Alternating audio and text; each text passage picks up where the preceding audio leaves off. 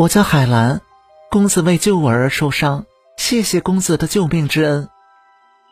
海兰是叩头拜谢，称自己从小生活在海岛周边的海域，过着与世隔绝的生活。今天在海岛游玩，谁料会遇上人族的劫持。姑娘不必害怕，如不嫌弃，我愿守护姑娘一生一世，让你不再担惊受怕。陈应元的一番甜言蜜语，说的海兰是怦然心动。见海兰是低头不语，陈应元终于是按捺不住欲望，抱住了海兰，坠入了温柔乡之中。从此日久生情，直到是花前月下，立下了山盟海誓。可没过多久，陈应元在海兰的面前总是不停的唉声叹气，有时忍不住的掉眼泪。海兰是心生疑惑，问道：“陈郎，你到底有什么心事呀？”海兰，你是有所不知，一是我思念双亲，现在困在岛上。不能够尽孝。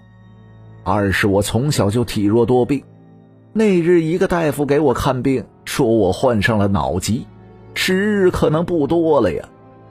我就想在剩下的时光里乘船到外面的世界走走。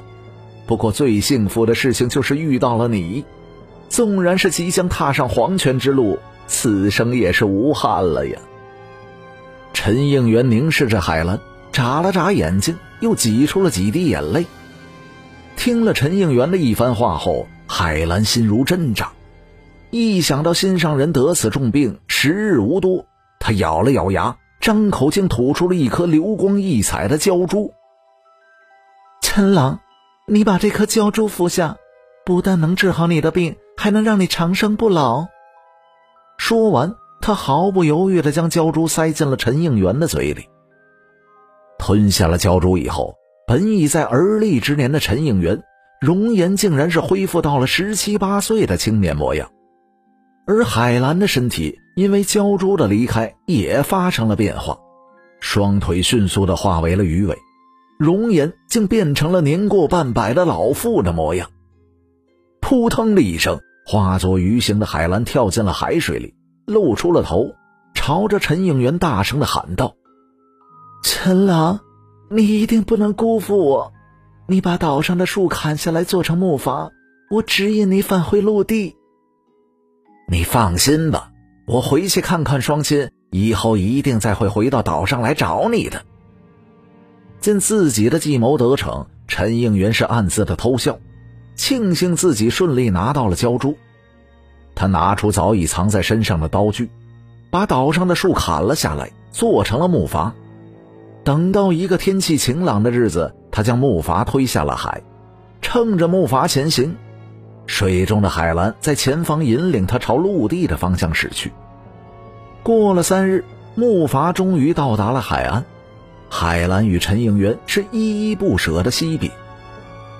回到家中的陈应元迎面就碰到了四个曾装扮成强盗的家丁，他朝着他们得意忘形的说道。你们几个演戏演的是真不错呀，大爷我重重的有赏。现在我得到了鲛珠，长生不老，永享富贵。那个老怪物我就不管他了呀。陈应元是仰天长啸，四个家丁在一旁是阿谀奉承，奇夸他有过人之智。本性难移的陈应元继续的花天酒地，家里妻妾成群还不够。经常是夜不归宿，在外逍遥快活，弄得是后院争风吃醋，鸡犬不宁。这一天晚上，他与小妾缠绵了一番之后，迷迷糊糊的睡了过去，却梦见海兰怒气冲冲的对他说道：“你这个负心汉，竟敢骗我的娇珠！现在你抛弃了我，跟别的女人要好，娇珠中封印了我的一丝灵石，会引发我下了诅咒。”怪只怪你为谋取胶珠，不择手段，假心假意，有负于我。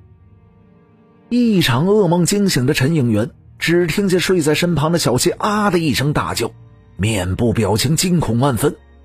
陈应元是立马起身，拿起镜子一照，吓得瘫坐在了地上。镜中的自己竟变成了一个白发苍苍、面容憔悴的古稀老头。不久之后，陈应元在重病的折磨与深深的愧疚之中痛苦离世，而那四个家丁也是受到了美人鱼的诅咒，身上逐渐长满了鳞片，变成了四条大马哈鱼，被不知情的仆人宰杀烹食，自食其果，得到了应有的下场。